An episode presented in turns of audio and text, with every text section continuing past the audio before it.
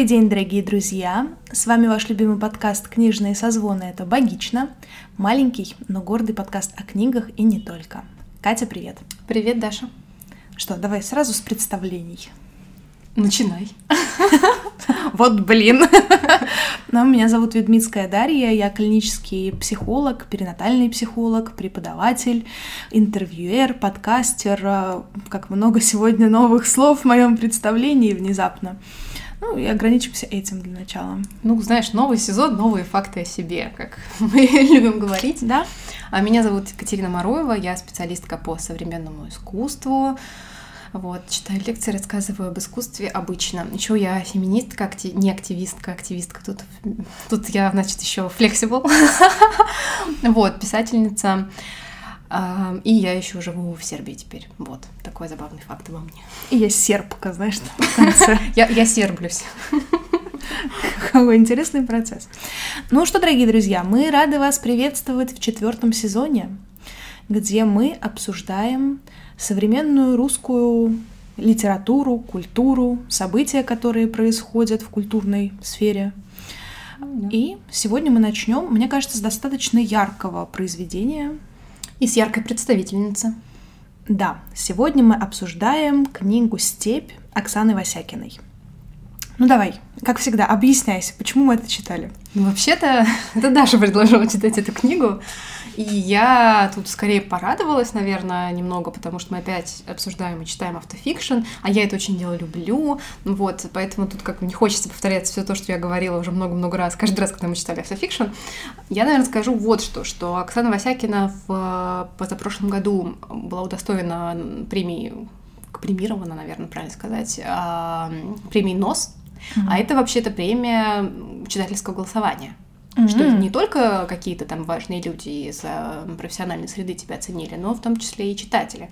И мне показалось... И, и, кстати, вместе с ней получила еще награду Евгения Некрасова. По-моему, это, тут я могу быть ошибаться, я не проверяла. Э, по-моему, Оксана Васякин получила за большую форму, за романы, а Евгений Некрасов, не- не Некрасов за романы. Ой, за рассказы. Но, Мгм. опять же, тут я могу ошибаться, я только знаю, что они вместе вот один год получили премию, и это было очень приятно. Тогда у нас как-то нас волновали другие процессы, поэтому казалось, блин, так здорово, автофикшн, и у нас тоже. Все как-то вот развивается. В общем, очень здорово. И я читала э, Ирану, дебютный роман Васякина и «Степь» уже довольно давно, ну, то есть я не перечитывала его перед подкастом, Мгм. у меня не будут не свежие впечатления, а такие уже немножко отс- отстоявшиеся, настоявшиеся, и я буду брать из каких-то таких, видимо, вот более глубоких впечатлений Мгм. то, о чем мы будем сегодня говорить. Ну, так, наверное, будет и интереснее даже. Вот, и я читала «Степь» этим летом. Вот, но мы об этом, наверное, поговорим еще попозже. Что еще могу сказать? Мы собирались обсуждать рану внутри нашего прошлого сезона, третьего, который был посвящен, в принципе, женской литературе. Но там у нас как-то не дошли руки, и А я объясню, другие- кстати, почему не дошли руки. ну хорошо, а я как раз читала. И когда я стала читать рану, это для меня был такой прям процесс довольно долгий, потому что я сама пишу. Как вы могли, наверное, догадаться, я пишу, и, э, ну, если можно сказать, в жанре автофикшн. И поэтому это все меня очень волновало. И я знала, что Оксана Васякина писательница, которая у нас становится признана в этом жанре. Мгм. И, соответственно, было очень страшно мне оказаться по сравнению с ней... Вот опять забыла это слово. Я его сегодня забыла уже второй раз. Причем потом я его вспомнила, а сейчас опять забыла. Эм, Вторичный. Вот, это слово называется вторичный. Хорошее слово. И я боялась, что вот я сейчас ее прочитаю, и окажется, что она уже заняла ту нишу, которую я претендовала бы на которую, которую я бы хотела занимать, и окажется, что мне вообще нечего больше сказать, и как бы зачем все это нужно. И я была удивлена приятного тем, что мы с Оксаной очень разные. И как, как и наши героини, которых мы описываем в своих романах, очень разные. И, сами, и сам язык очень разный, и темы очень разные. И я в этом смысле как-то немножко выдохнула и начала сравнивать себя с другими людьми и переживать об этом касательно других людей. Вот. Поэтому для меня это был такой процесс, к которому я долго не могла подступиться из-за этих своих страхов, но они себя не оправдали. А еще я боялась, что мне будет больно читать рану, и э, я как-то даже как-то готовилась к какому-то такому серьезному эмоциональному испытанию, Мгм. но и это мой страх не оправдался. Читать степь мне было гораздо больнее, если уж на то пошло. Неожиданно. Да. Ну, мне спустя три полных сезона пора сделать каминг некоторый. Так, так.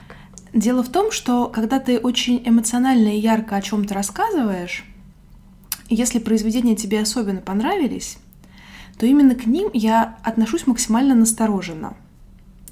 И не потому, что я не согласна с твоим мнением или что-то подобное, а скорее дело в том, что наши с тобой вкусы достаточно сильно отличаются. И когда тебе что-то сильно нравится, я априори начинаю предполагать, что, скорее всего, мне это не понравится настолько сильно, насколько это нравится тебе. И, скорее всего, возможно, для меня это будет скорее чем-то мучительным, потому что это будет мне не подходить по форме или по каким-то концептуальным моментам. И поэтому так во многом было и с Васякиной. Mm-hmm. Ты очень эмоционально о ней рассказывала в прошлом сезоне и очень активно ее лоббировала. Ну, достаточно. Ну, учитывая, что нет такого, что мы как-то, в принципе, знаешь, э, ну, для слушателей больше, что у нас нет такого, что вот э, мы точно читаем вот это, неважно, что ты мне говоришь, мне не важно твое мнение, но мы стопудово это читаем. Нет, мы в этом смысле демократическое государство подкастное. Мы витируем то, что нам не нужно. Да. Вот, поэтому, когда речь зашла о Васякиной в третьем сезоне, я постаралась всячески избежать этого. И, в принципе, вокруг нее тогда было достаточно много шума. И мне как-то, знаешь, во мне, наверное, включается подростковый нонконформизм такой в такие моменты. Мол, если все вот это читают, то я пока не буду. Потому что в какой-то период времени моя, мой нельзяграмм был полностью заполонен, значит, фотографиями, как люди читают рану. И в том числе наши с тобой общие знакомые. Вау. Это, это интересно, потому что у меня был всего один, по-моему, человек, который читал рану, а потом через какое-то время второй человек, и все. То есть у меня, наоборот, этого почти не было. Ну, у меня ее читали, как бы учитывая, что, в принципе, процент людей, кто у меня там делится какими-то книжными историями, не очень велик, про Васякину там говорили много. Mm. И меня это скорее отпугивало, чем привлекало. Особенно учитывая тот факт, что для меня автофикшн до сих пор жанр очень серый, и мы об этом еще впереди поговорим. И я не знала, чего от нее ожидать. Ну, как очевидно, как автофикшн, я ожидала, что там будет что-то, с чем я буду не согласна, потому что, например, э, с тем, как мне нравилась Арно э, в третьем сезоне, у меня к ней было и столько же вопросов. Угу. Поэтому для меня это очень сложный момент был. Но когда мы задумали говорить в четвертом сезоне, даже точнее, когда у меня, у самой впервые родилась идея насчет четвертого сезона, мне показалось, что проигнорировать Васякину будет просто невозможно. Потому что среди современной русской литературы, все-таки, знаешь, мне кажется, тут можно еще такие волны поделить, э, мол, такая старая современная литература в кавычках, куда мы можем внести всех мастодонтов типа Улицкой, Рубиной, например. Угу. То есть те, кто уже давно находится на литературной арене, а вот э, Некрасова, Васякина — это уже новая волна. Да, да.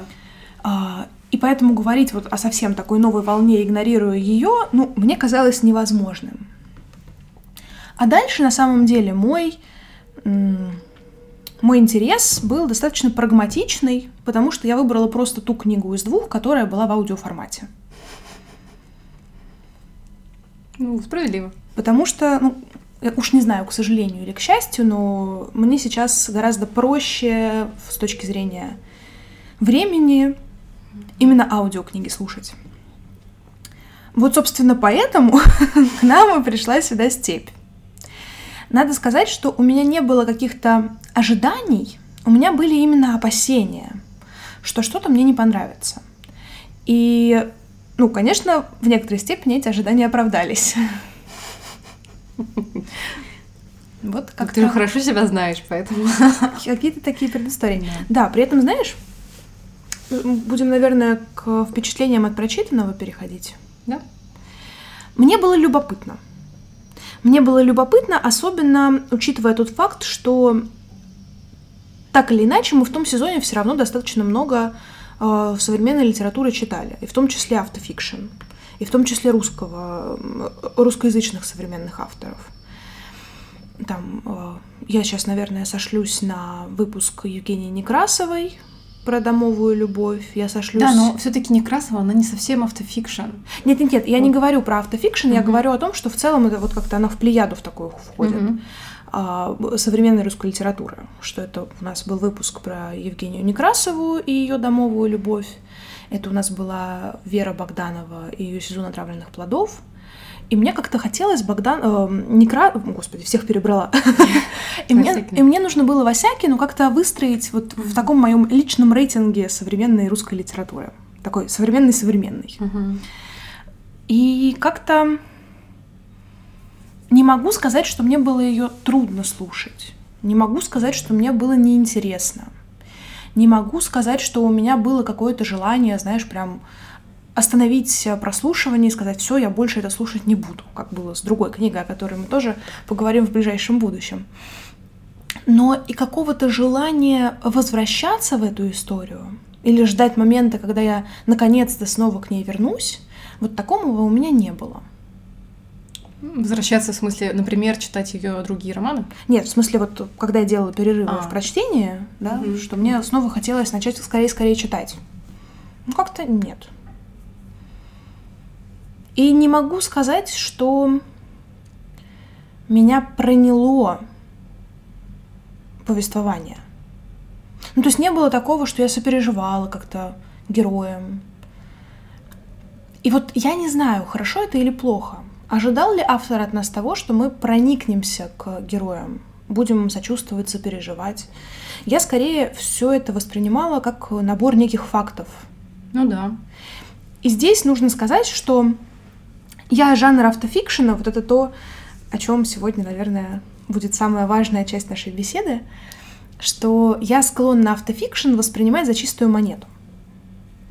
И мне казалось, что это, ну вот, знаешь, точно автобиография какая-то, и что Оксана описывает здесь э, свой личный опыт. И вот здесь встает вопрос к тебе. Я буду отдуваться за весь автофикшн. Да, да. Должен ли быть автофикшн стопроцентно правдивым? Ну, знаешь, тогда бы он не назывался автофикшн. Тогда вот бы он назывался... за тогда бы он назывался, я не знаю, автобиография, документальная проза. Хотя все в некотором роде, все это тоже может быть синонимом автофикшена. Но э, моя позиция такова, и не только моя, на самом деле, и Оксаны Васякиной тоже.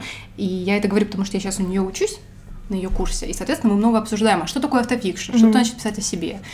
Вот. И мне как раз очень нравится эта позиция, что все-таки фикшн, ну, он называется не просто так.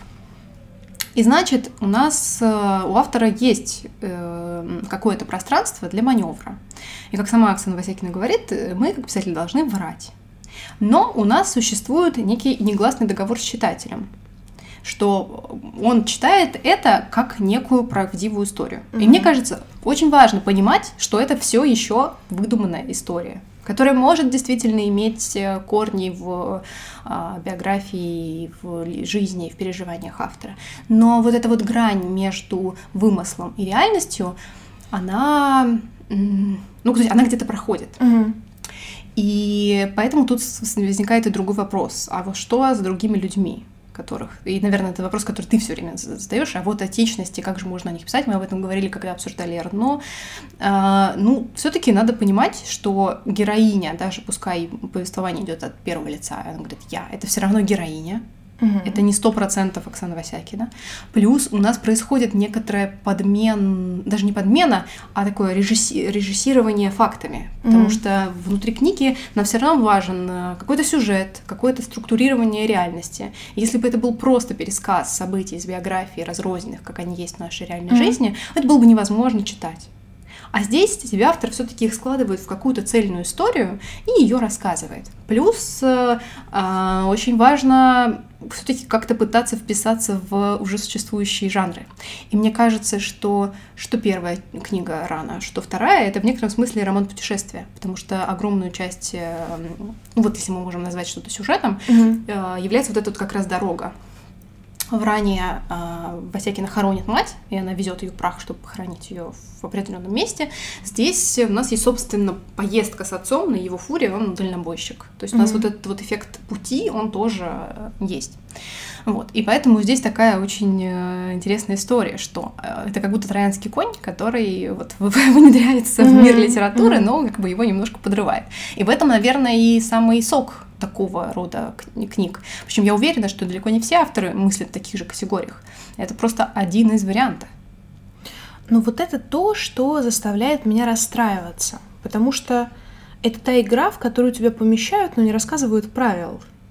И если бы не твои слова о том, что автофикшн — это то, что... Ну, это такое переплетение правды, вымыслов, ну, да. домыслов, каких-то переживаний, чувств, что, ну, то есть правда и неправда здесь сплетаются воедино, угу. ну, в, наверное, в некотором смысле ради истории, угу. то я себя чувствую немного обманутой. И я не прошу, чтобы автор мне по полкам э, разнес, знаешь, вот в этих частях была правда, а вот здесь был вымысел. Нет, я этого не хочу, я согласна на эту игру. Но предупредите меня об этом. Ну, вот мне кажется, что это просто момент того, что мы еще не привыкли так много читать автофикшена. Согласна с тобой. Что если бы мы Согласна. читали его, это стало бы каким-то обычным явлением. Мы же, когда читаем, я не знаю, просто обычный какой-нибудь роман, где и разные персонажи, и все они там, нету вот этого вот «я», которые да, нам да, повествуют, да. мы же не, не пытаемся вообразить, что это реальные люди. Даже, я, если, я даже если формат этой книги нам говорит, вот мы нашли рукопись, которую сделал человек с места событий, mm-hmm. мы же все равно как бы понимаем, что это некоторая История, игра. выдумка, да. Вот. Так и тут э, все-таки не зря автофикшн называется фикшеном, не зря мы читаем роман, а не что-то другое, поэтому... Ну, понимаешь, ну... мне кажется, а, важным взаимодействовать с читателем. Что я имею в виду? Все-таки для людей, которые погружены в литературу, такие вещи не сразу и не всегда могут быть очевидны. Ну, как правило, как это происходит? Ты э, от блогера узнаешь о какой-то книге, ты узнаешь о ней в магазине, в интернете. Ты, может быть, вообще приходишь в обычный книжный магазин, и вот, не знаю, обложка тебе приглянулась. И ты, не зная вот этой предыстории, ну, тут нигде не написано, что это автофикшн. Ты просто ее читаешь. И формат текста ну, заставляет тебя поверить в то, что это вот какая-то такая реальная история из жизни автора.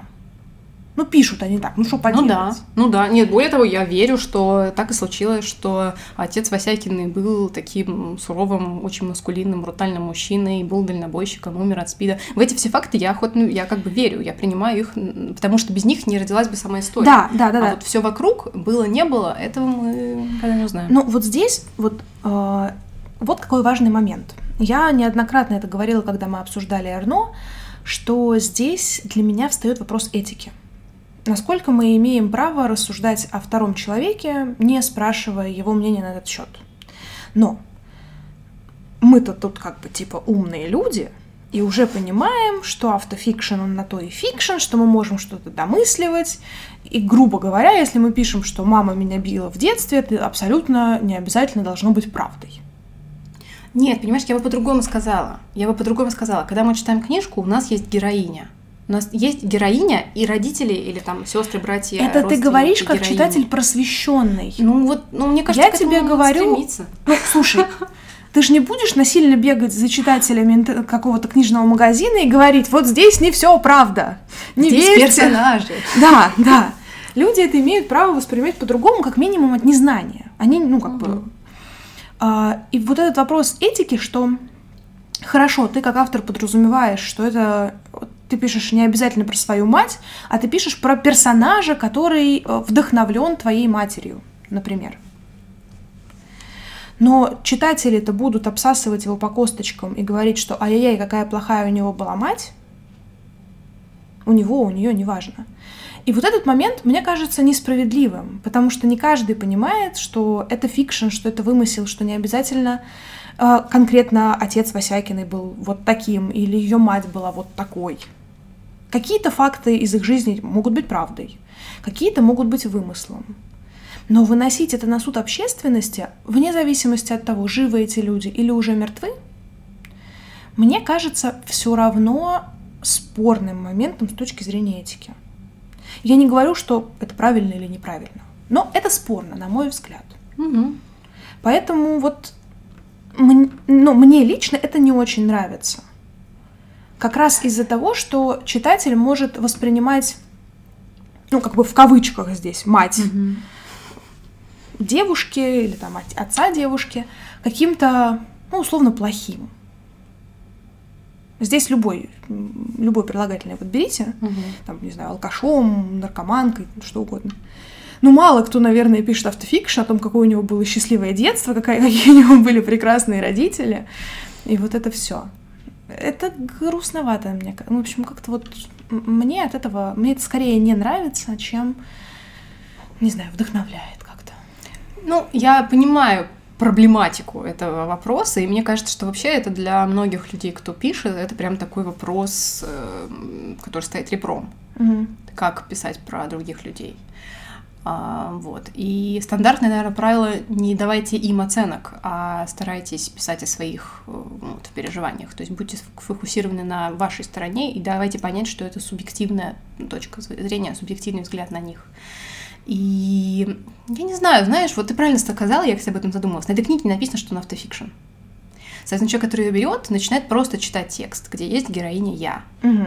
И в принципе, этого уже достаточно для того, чтобы сделать шаг назад и абстрагироваться от того, что это я равно там, или тождественно или не тождественно автору. И воспринимать их всех как персонажей. Ты знаешь, а мне кажется, с этим могут быть сложности. Почему? Когда мы читаем книгу от первого лица, но помещенную в какие-то, например, фантастические рамки, ну, здесь легко абстрагироваться. Здесь легко предположить, что это какая-то вымышленная история. Но когда это очень близкая нам культура, когда это очень близкие нам э, ситуации, и когда все-таки в аннотации есть э, ну, заметьте, это не аннотация, это впечатление человека, Впечатлен... который да, пишет я рецензию. Вот, я пытаюсь найти. В общем, ну, как, как где-то проскальзывает, что это история автора. Угу. Я вот, ну ладно, я сейчас... Ну, наверняка где-нибудь... Не буду тратить об этом. Нет, я, знаешь, я хотела еще вот о чем продолжить, что на самом деле все авторы решают этот вопрос по-своему. Ну, кто-то, например, не указывает имен и всех делает такими размытыми персонажами. Блин, ну ты же знаешь, кто этот автор, и если э, его читают его знакомые, ну, то это они только, знают, Это кто... только в формате знакомых. И то, если ты знакомый, ты можешь как-то догадаться, что что-то не похоже что-то вот есть, ну а тут уже другой разговор. А, есть э, авторы, которые вообще действуют по-другому. Вот, например, мой, один из моих любимых романов вообще всех, всех, всего многообразия литературы, это «Аргонавт» и Мэгги Нельсон. Я про него, мы его не обсуждали на подкасте, наверное, не будем, но я про него периодически упоминаю, потому что для меня это прям было какое-то такое невероятное переживание э, эстетическое, и не только. И вначале она много пишет про своего партнера как mm-hmm. она адаптируется к их отношениям, как она понимает правила игры внутри этих отношений. А потом в конце она дает ему сказать. Она дает ему слово и дает ему сделать свой комментарий, сказать, это все не так, я не такой, и, там, или что угодно. То есть она дает ему шанс сказать mm-hmm. от своего лица и не согласиться. И это тоже вот одна из стратегий поведения. Мне Можно это так? очень понравилось. Когда ты мне об этом рассказала, мне mm-hmm. показалось, что это гениальный выход.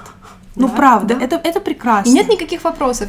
То есть некоторые авторы и так решают этот вопрос, э, но каждый сам, каждый сам абсолютно. Да, да, я тут вот, мне прям очень понравилось. Но я хотела вернуться к документальности, потому что это mm-hmm. то, про что мы много говорим, и действительно, для меня сто процентов тоже я больше люблю автофикшн за вот это вот ощущение правдивости. Угу. Что как будто я не хочу больше читать вымышленные истории, которые, ну, какие-нибудь условные мужчины 40-летние пишут о молодых девушках и рассказывают, как им тяжело живется. Не хочу я вот читать такое, я хочу, чтобы 40-летние мужики писали про то, как им тяжело живется, а 20-летние девушки писали бы про себя. То есть как будто бы в этом есть больше правды. Угу. Что ты не выдумываешь, пусть какой-то там замечательный психолог, и как ты пишешь персонажи, такие, сякие, пятые, десятые, вот как будто бы есть, и, и наверное, из-за этого расцветает автофикшн что как будто бы есть интерес к каждому персональному опыту, каким бы он ни был. Угу, соглашусь с тобой. И ты как будто начинаешь его больше ценить.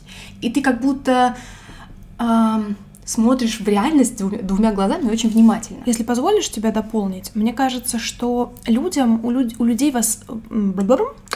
У людей возникла потребность э, рефлексировать, есть такое дурацкое выражение, расти об кого-то. Угу. Вот здесь тоже рефлексировать об кого-то. Ну, возможно, э, возможно. Проживая, прочитывая какой-то чужой реалистичный опыт, угу. ты больше возвращаешься к вопросам своего собственного опыта. Да.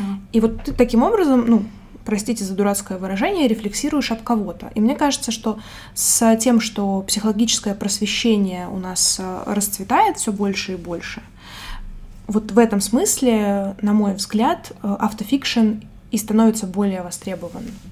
Согласна, да.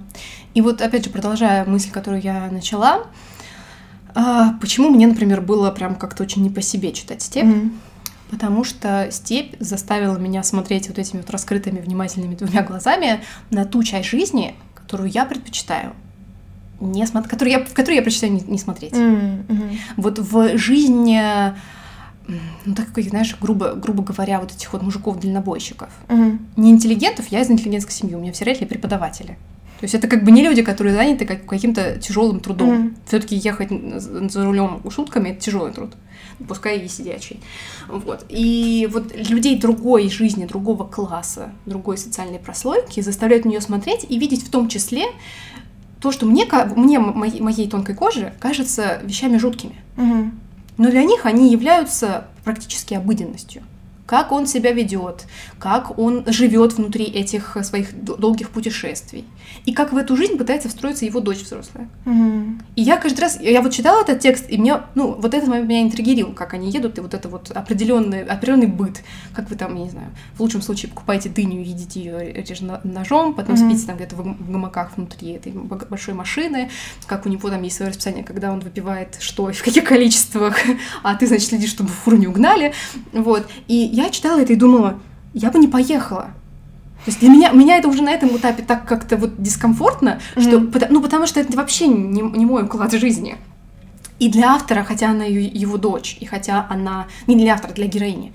э, И хотя она, понятно, что тоже, ну, примерно вот из этой среды, но для нее это на самом деле тоже уже какая-то инородная история, в которую она едет как такой исследователь которая пытается на своей шкуре почувствовать, как это все было. При том, что, опять же, все-таки мы не знаем документально, ездила она с ним или не ездила. Тут Это у нас на есть автора. Тут, она- я, понимаешь, я даже не хочу знать. Я не Мгм. хочу, знаешь, приходить мне на интервью и говорить, а это было по-настоящему? Потому что мне не важно, в конце Мгм. концов. Это описано так, что я верю абсолютно, что это было, во всех деталях, во всех подробностях, и этого достаточно, чтобы вот представить эту картинку, как вот это происходит. И я говорю, я читала эту книгу летом. И летом я должна была поехать в э, в места своего детства Мгм. скажем так. И в том числе в те места своего детства, в которых я быть никогда не хотела. Мгм. И я помню свой, свой, свой вот этот вот физический дискомфорт от этих мест, который связан с тем, что это деревня, в ней нет удобства, я городской тепличный ребенок. Я не хочу вот это вот все. Не хочу. И никогда не хотела. Но меня заставляли каждое лето, как Мгм. мне кажется, просто месяцами там быть. Мне говорят, что это неправда, никогда я там не была больше нескольких недель. Но как бы это вы взрослые так считаете. Когда ты ребенок, ты чувствуешь время немножко иначе. Да. И вот я возвращаюсь в это место, в котором мне столько лет не хотелось быть. Мгм. И я, хотя приехала сейчас уже добровольно, но в некотором смысле испытываю себя, ну, Мгм. испытываю свои ощущения, что я буду чувствовать. И при этом у меня с собой Стив Васякиной, и меня просто накрывает жестко. Мгм. При том, что, понятно, она пишет о другом.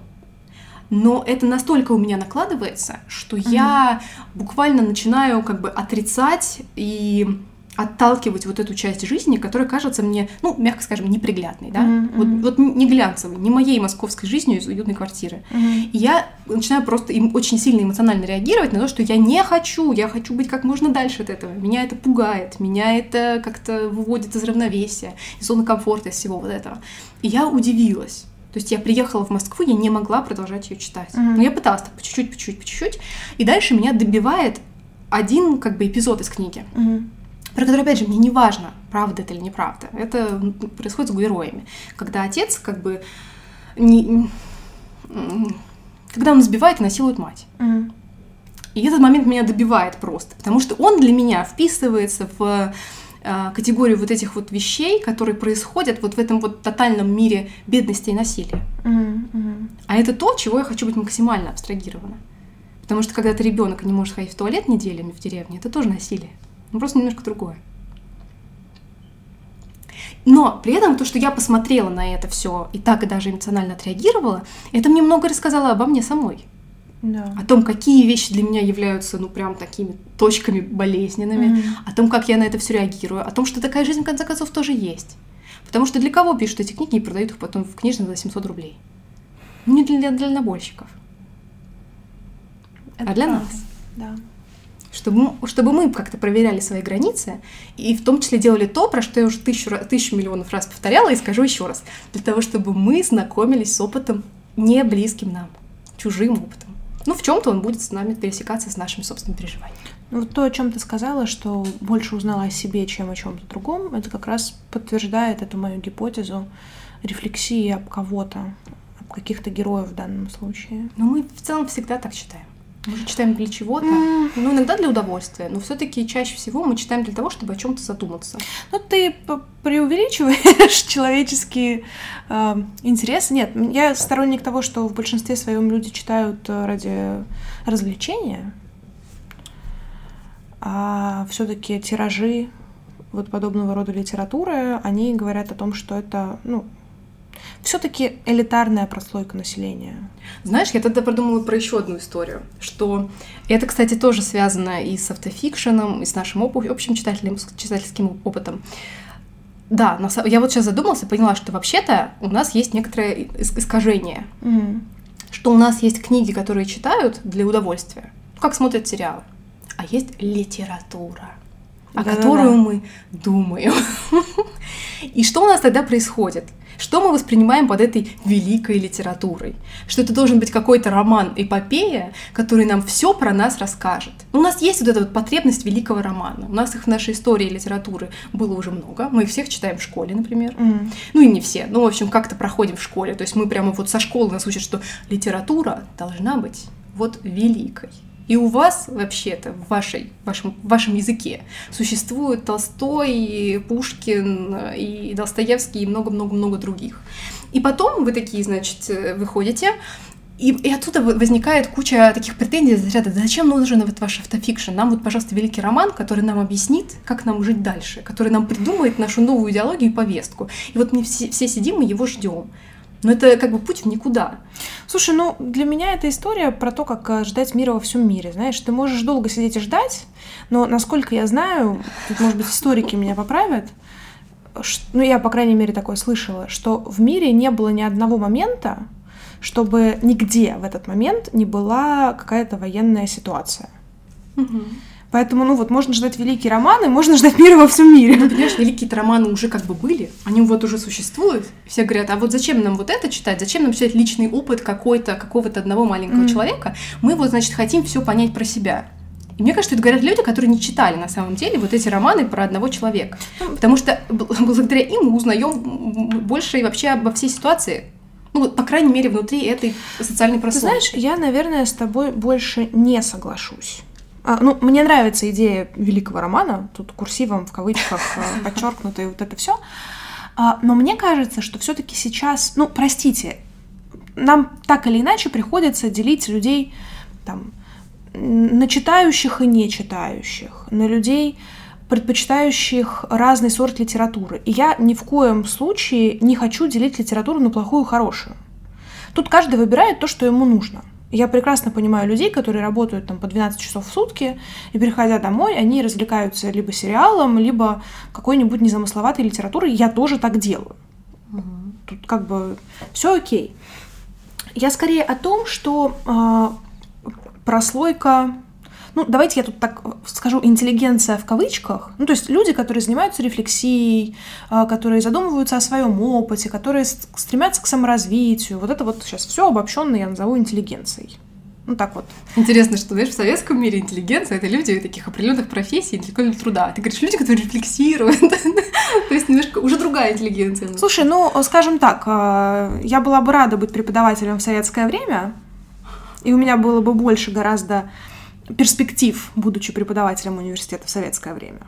А, А может быть. сейчас все мои перспективы как преподавателя, они не очень далеки, мягко говоря. Но дело не в этом. Я думаю, вы поняли мою логику. А, так вот, я к тому, что у прослойки вот этой вот интеллигенции в кавычках, у них как раз нет такого... э, такого... Как, как, как это? Подскажи мне слово. Нет такой предвзятости что великий только Диккенс, например. А вот эти ваши современные авторы, мне кажется, люди, которые заинтересованы, которые стремятся к познанию, они готовы пробовать разное. У них может быть разное мнение на прочитанное, но тем не менее они готовы пробовать и не клеймят какой-то сорт литературы, как вот что-то там плохое, неинтересное, недостойное существования и что-то еще. Мгм. Ты хочешь А- сказать, что сейчас не клеймят автофикшн? Я не знаю. Клеймят. Я Говорят, зачем это вообще сказать. нужно. А литература это там, где есть сюжет. А кто говорит, понимаешь? Ну, Вот тоже люди, которые читают, какие-нибудь, например, литературные журналисты, критики, даже даже некоторые книжные блогеры. То есть люди, которые как-то говорят о литературе, в том числе. Сейчас не я скажу все. фразу, за которую мне влетит, но мне кажется, что литературные критики это одни из самых больших снобов, которые только Конечно, бывают. конечно. И потом эти снобы такие говорят, а зачем нам читать вот это вот, оно все там, не знаю, без сюжета, а настоящая литература большой буквы, это обязательно сюжет, это определенные правила Подожди. игры, это вот то, Ты то, сейчас то, то, то. прерываешь Такое мою, мою есть. точку зрения. Я не претендую на правду, я делюсь своими переживаниями на этот счет. Не клейми их. Простите, простите. Вот я к тому, что люди познающие, они ничего не имеют против такого сорта литературы. Я не знаю, насколько литературные критики люди познающие. Может быть, это Согласна, что они, скорее всего, не познают. Может быть, это типа, знаешь, те, кто вот для кого роман написан по определенным канонам, и вот тогда он становится великим. А вот если у тебя есть притязание, но ты как бы ничего из себя не представляешь, уж простите меня за такую оценку, ну, конечно, можно бесконечно сидеть и ждать второго Толстого. Понимаешь, в чем вот в чем еще момент? Я с тобой согласна, и мне кажется, что люди, которые открыты вот этому вот познанию рефлексии, у них как раз нет проблем с автофикшеном. Или, по крайней мере, с тем, что он существует. То есть неважно, нравится он или не нравится, это другой вопрос, но они его читают, они его воспринимают. Но все равно же есть... э, не все читающие люди таковы. И ты, даже ты можешь не читать, э, не, не быть человеком, который просто читает ради удовольствия какие-нибудь там, не знаю, например, детективы или еще что-нибудь. Ну, какую-то развлекательную литературу. Вот. А может быть человеком, который, наоборот, любит какую-то большую литературу, большую форму. Есть же люди, которые перечитывают классику, Ну, тоже занимаются каким-то интеллектуальным трудом. И вот потом, мне кажется, как раз эти люди говорят, а где наш новый Толстой? Какая, какое, значит, плохое время? Какая, значит, какие современные авторы не такие, как вот Золотой век? Слушай, во Ну, времена тоже Толстого были люди наверняка, которые сидели и говорили, где наш Гомер, не знаю. Согласна, согласна. И поэтому получается-то вот что. Не, не окажется ли через, я не знаю, 30, 20, 40, 50 лет, что вот романы автофикшена — это наши новые великие романы. Потому что они показывают другую точку зрения и дают что-то новое литературе. Мне кажется, что великий роман не может... Ну, это знаешь, как э, поэт должен умереть, чтобы стать классиком? Вот великий роман должен пережить какое-то количество времени, чтобы стать великим, потому что, на мой взгляд, э, как раз-таки время является проверкой на величественность романа. Согласна. Потому что, ну, мы, мы- ну, как бы, кто мог предсказать, что Агата Кристи, например, которая чисто ради фана писала свои детективчики, станет такой популярной, такой известной и, что самое главное, известной во, вре- во временной перспективе. Да. А Дюма, который чисто как раз вот для людей, которые в газете читали его книги ради развлечения. Кто предполагал, что он станет классиком, которого знают все? Конечно, возможно, его знают благодаря советским изданиям, которые есть у всех на даче, Но все-таки же не только в России его знают, так что... но тем не менее. Поэтому можно, повторюсь, можно ждать мира во всем мире и ждать великого романа, но пока ты его ждешь, мне кажется, ты быстрее сам помрешь. Бам, раунд. Да, согласна, согласна. А, у меня к степи было две претензии. Ну-ка, ну-ка. А, Претензия первая. Меня жутко раздражало, когда главная героиня, от лица которой ведется повествование, обращалась ко мне на ты. Так, так. И я такая, так, не втягивайте меня тут в свои монологи. Размышляйте сами. Не знаю, меня это каждый раз цепляло. Не могу сказать, что там, меня бесило, что ко мне, типа, ко мне лично обращаются. Но вот эта форма мне оказалась не близка. Я в этом вижу какое-то... Ну, это не попытка в диалог с читателем, потому что автор такая, ну, главная героиня. дает тебе сказать в ответ. Да, и она, Да. главное, так рассуждает, мол, э, ну, ты же видишь, или ты там, ты согласен, то есть как будто она просто ждет от тебя поддакивания, а я не хочу ей поддакивать. Ну, слушай, ты же тоже, ты, ты же все равно стоишь на своей э, читательской позиции, но ты с ней не соглашаешься. Это тебе, наоборот, повод лишний раз по- понять, что ты с ней не соглашаешься. Вот не надо от меня требовать, э, ш- Вот я, честно говоря, вообще этого не запомнила. То есть у меня даже не было каких-то впечатлений. То есть, видимо, я настолько об этом вообще не спотыкалась, что я даже и не помню, в какие моменты она там обращалась. Такого было, ну, может быть, там, от двух до пяти раз в пределах всего текста, но я каждый раз за это цеплялась. Вот меня прям, знаешь, как, вот- как будто ты порог спотыкаешься и такой, типа, блин. И вот это вот, блин, Ну, оно бодрит, каждый бодрит. раз- Бодрит да не ведь. бодрит, оно меня скорее раздражало, чем вызывало какую-то бодрость. И второй момент. А, Я понимаю, что автор это хозяин своего текста, он может делать с ним, что ему нравится, он сам выбирает, о чем ему писать, о чем ему не писать. И вот это вот все. Но при этом у меня а, возникает вопрос. Риторический ли, не риторический ли. Ну, вот эта книга об отце. Ну, в той или иной степени. И, конечно же, об опыте героини. Есть она, есть ее отец, есть их взаимоотношения. Ну, на кой ляд вы сейчас во все книжки тянете какие-то сексуализированные сцены? Ну вот зачем? Просто я долго, ну то есть я возвращалась к этим фрагментам. Я пыталась понять, есть ли в них какой-то э, смысловой момент, который бы поменял мое, не знаю, отношение к, к кому-то из героев, который бы, короче, что-то поменял вот прям глобально. Но эти фрагменты ничего не меняли. Как будто если бы их изъять из этого текста и поместить в какой-то другой, то, во-первых, в этом бы тексте ничего не поменялось, так и в другом бы тексте они также бы, ну, как бы вот, как и народные включения смотрелись. Там были некоторые моменты, которые были окей с точки зрения э, истории, с точки зрения контекста, с точки зрения повествования, потому что там, не знаю, отец был, например, включен в эту сцену или еще что-то такое. Но некоторые моменты, которые касались только сексуальности героини и какого-то ее опыта, ну вот как будто бы это было что-то из другой, э, не знаю, из другого эссе. И меня это расстроило, потому что, ну, действительно, у меня создается какое-то впечатление, что ну, у нас есть какие-то темы, которые всегда везде надо затрагивать. И меня это расстраивает. Мгм. Потому что, повторюсь, на мой взгляд, этот текст не потерял бы ничего, если бы этих сцен не было. Опять же, я не автор. Наверняка э, автор вкладывал какой-то смысл в эти эпизоды. Я вот сейчас просто пытаюсь вспомнить какие-нибудь такие сцены, которые не включали бы отца. По-моему, там было что-то с женой, нет? Там, было... с подругой. Там было что-то про мастурбацию, просто внезапное, как будто вот отдельный кусок текста.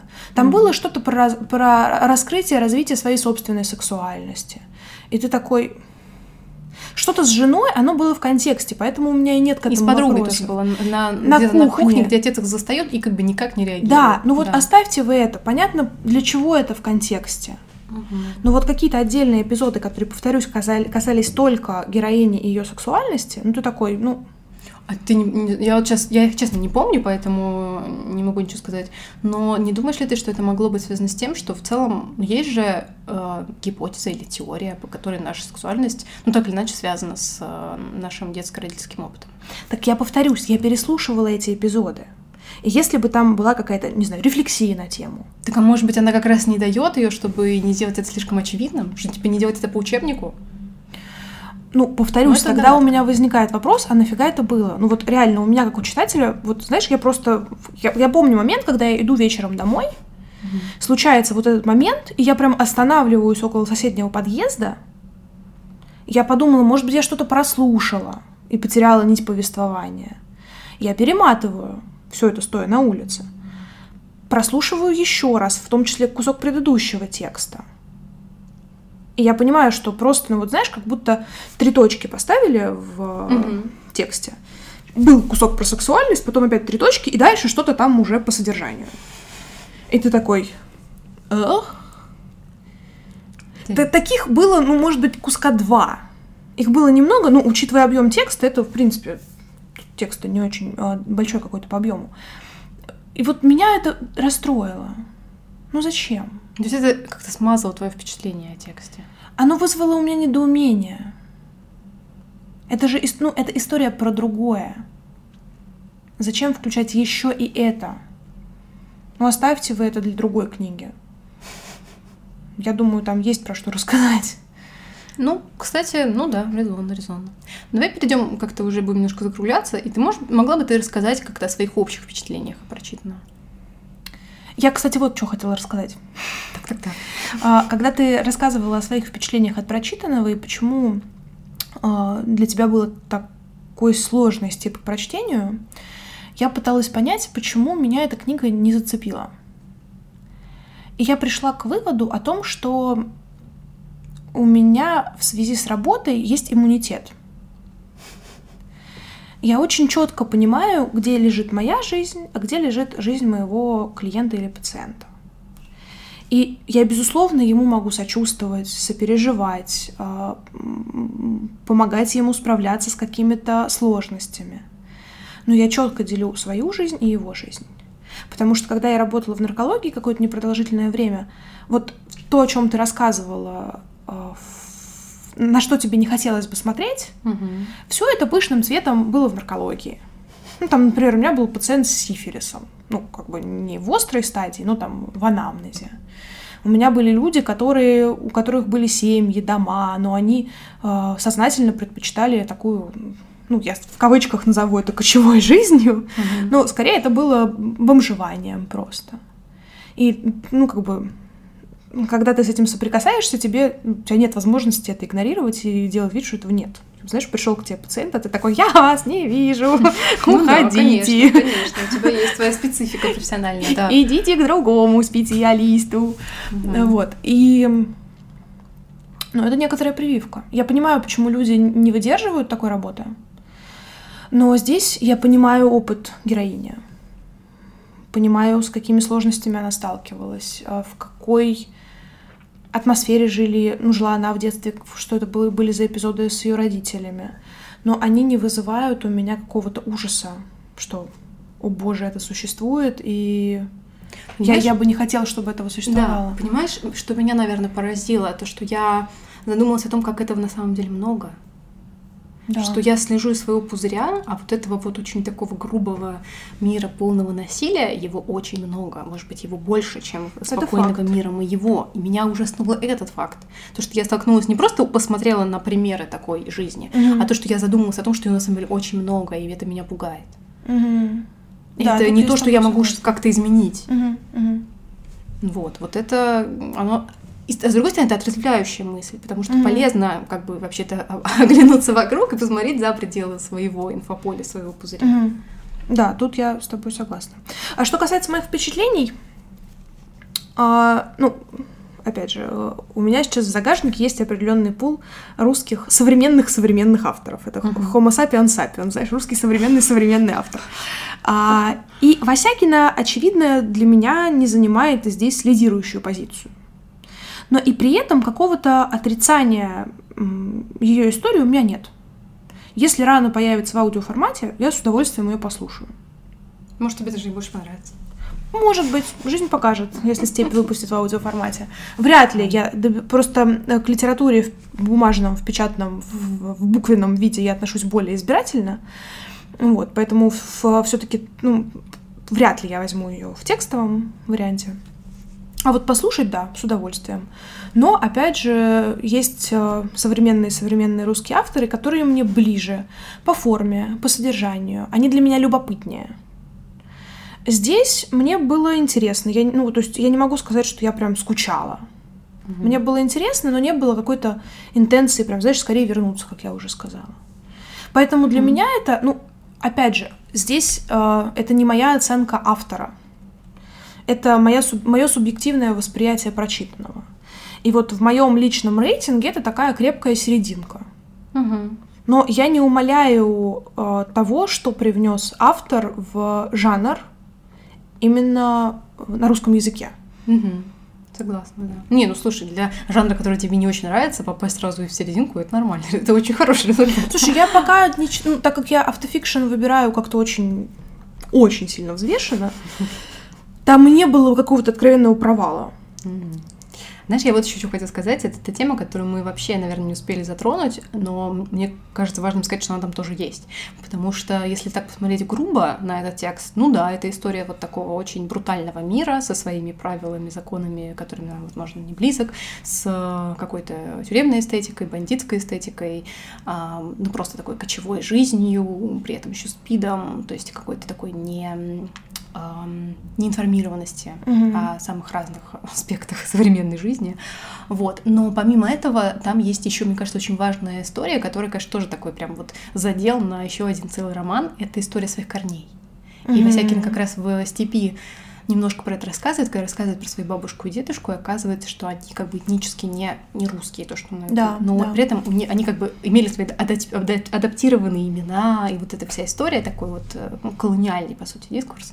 Ну, вот здесь тоже как бы присутствует, э, и получается, что это такая не только э, размышление о своих корнях вот, вот поблизости. То есть твои родители это то, наверное, из чего ты, в общем, появился, Мгм. что сформировало тебя в большей степени, но еще и о своих более глубоких корнях. И вот мне было бы интересно почитать, как в том числе Васякина, она, конечно, не единственный автор, который об этом Мгм. размышляет и пишет, вот чтобы она еще про это сказала.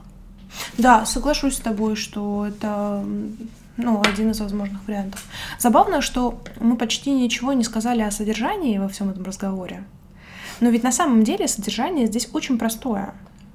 Это я бы разделила на две ветки.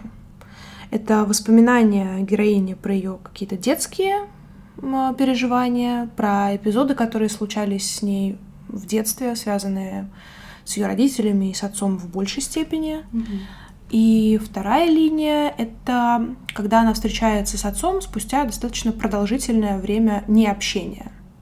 По крайней мере, как я это поняла. Ну да. Ну и плюс есть же еще третье, когда он умирает. Надо Да, вот да. дальше как-то разобраться с тем следом, который Я остался. это как-то отношу, знаешь, все-таки к настоящему, в смысле, Ну где да. они вот с отцом встретились, уже ну, Мгм. настоящее время в некотором смысле, где она встречается с отцом, где она пытается заново построить с ним какие-то отношения, пытается его понять, я бы даже, наверное, сказала. А, И как она принимает опыт его смерти, как она переживает это. Хотя ну, у меня было такое впечатление, что она была как будто бы заморожена э, в это время.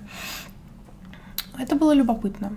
Хотя, хотя, кстати, на самом деле, э, я не знаю, может быть, это мои субъективные впечатления, но мне вот как раз именно рефлексии не очень хватило. А мне вообще кажется, что в этом смысле она не совсем рефлексирующий автор. Она как бы показывает тебе факты, а дальше как бы намекает, что ты должен сам прикладывать какую-то работу. Она тебе не разжевывает. Да, Есть в этом смысле да. более рефлексирующий автор. Да, она очень фактологична, и в ней это иногда забавляет даже. Когда она вспоминает какие-то фрагменты, там, не знаю, как они с отцом сидели у фонтана, общались, как к нему подходили какие-то Мгм. конкретные люди, она их описывает. Опять же, возможно, это fiction, но это любопытно слушать. Да, и мне кажется, еще важно сказать, особенно если вы еще не читали Васякину и как находитесь в размышлениях о том, стоит ли, вот мне кажется важно сказать, что она все-таки хорошо понимает, что она делает, и она хорошо умеет работать с текстом, она все-таки прям профессиональный писатель, которая, э, ну, и, с одной стороны, самообразовывается постоянно, и Мгм. она в контексте самых разных новых э, текстов автофикшена, но она еще и хорошо понимает, что такое работать с текстом и как это все структурировать. И, наверное, поэтому нам как раз, нам, с одной стороны, очень легко ее читать, что она тебе все как бы структурирует, как из пластилина все, значит, с- с- с- делает, где-то дает прям очень много экспозиции, очень много этих деталей, ну вот, которые, с одной стороны, играют на такую прям реалистичную картинку, а с другой стороны, ты думаешь, как она может это помнить так подробно? Ну, знаешь, вот эти вопросы, мне кажется, у тебя, ну, это я предполагаю, что они у тебя возникают именно после общения с ней. Потому Ну, что да. у меня, как у читателя, ну, у меня таких вопросов не встает. Нет, это не то, что общение с ней, это когда ты задумываешься именно о тексте. Не о том, что ты прочитал, а о самом тексте. Да, да, а для читателя задумываться о форме — это не самая вообще очевидная история. Смотря какой читатель. Ну, смотря какой читатель, безусловно. Но Да. мне, например, именно просто как читателю форма... Ну, то есть я могу привязаться к каким-то, вот, типа, мне не нравится вот это и вот это, но я ни хрена не понимаю, уж извиняйте. Я про- простой иду валенок тут Не, ну я тоже только учусь смотреть на, на форму как-то чуть более с дистанции. Это вот то, чему я как раз сейчас учусь, и в том числе и на писательских курсах, потому что хорошо бы стать хорошим читателем, прежде чем стать писателем. Да, правда. Очень важно понимать, на что нужно смотреть. А на уроках литературы нас этому не учили. Нас как раз вот сюжет анализирует, что хотел сказать автор. Да, и почему желтые а, Занавески. обои значили... Нет, у Достоевского были желтые обои. А, Ну ладно. Мне кажется, что Васякина — это очень красивый вариант начала четвертого сезона. Да, согласна. Так что мне кажется, что мы хорошо в него вошли, и хотелось бы, чтобы все дальнейшие истории, которые мы здесь будем обсуждать, были не хуже. Ну, как получится. Это точно, это точно. Ладно. Что ж, эм, на этом мы будем заканчивать на сегодняшний выпуск. Всех приглашаем в наш телеграм-канал, где можно, например, писать комментарии. Я сначала долго пыталась понять, откуда у нас телеграм-канал. Он есть, только я забываю его иногда вести, но он есть. А, в самые, в самые разные другие наши соцсети. Вот, где вы можете до нас дотянуться, то везде нам, пожалуйста, пишите. Вот, у нас есть электронная почта, где мы тоже принимаем ваши письма, истории, пожелания. Вот, в общем, все хорошее против всего плохого. А, да, так что пишите, как, как вам наше начало, какие вы можете еще порекомендовать нам, может быть, темы и, э, хотел сказать, книги, но не только книги. Да, вообще да. все, все, все, что связано с культурой. В грядущих выпусках, я надеюсь, вы узнаете, какие у нас еще есть варианты культуры. я не знаю, как это. Интересно, интересно. Что не только из книг мы будем обсуждать здесь. Да. А, спасибо, что послушали. Ну, я с вами прощаюсь. Пока-пока. А, пишите, как вам Васякина, если вы ее читали. А если не читали, то захотели ли вы ее прочитать после нашего бурного обсуждения. Вот, спасибо, что были с нами. Пока.